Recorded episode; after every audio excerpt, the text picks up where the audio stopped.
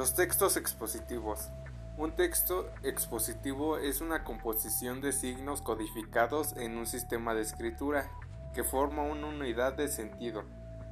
También es una composición de caracteres imprimibles generados por un algoritmo descifrado que aunque no tiene sentido para cualquier persona, sí puede ser descifrado por su destinatario original.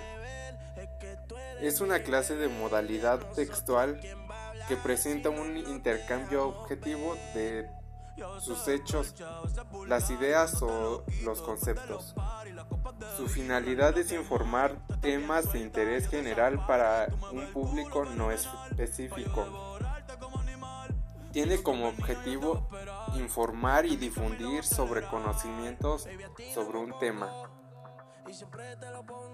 Emplea diversos recursos lingüísticos como las definiciones, los ejemplos, la reformulación de teorías o las citas de fuentes de información que tienen cierto reconocimiento.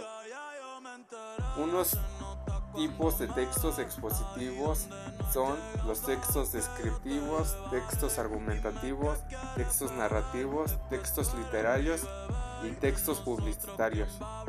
Sus partes son la introducción, desarrollo y conclusión.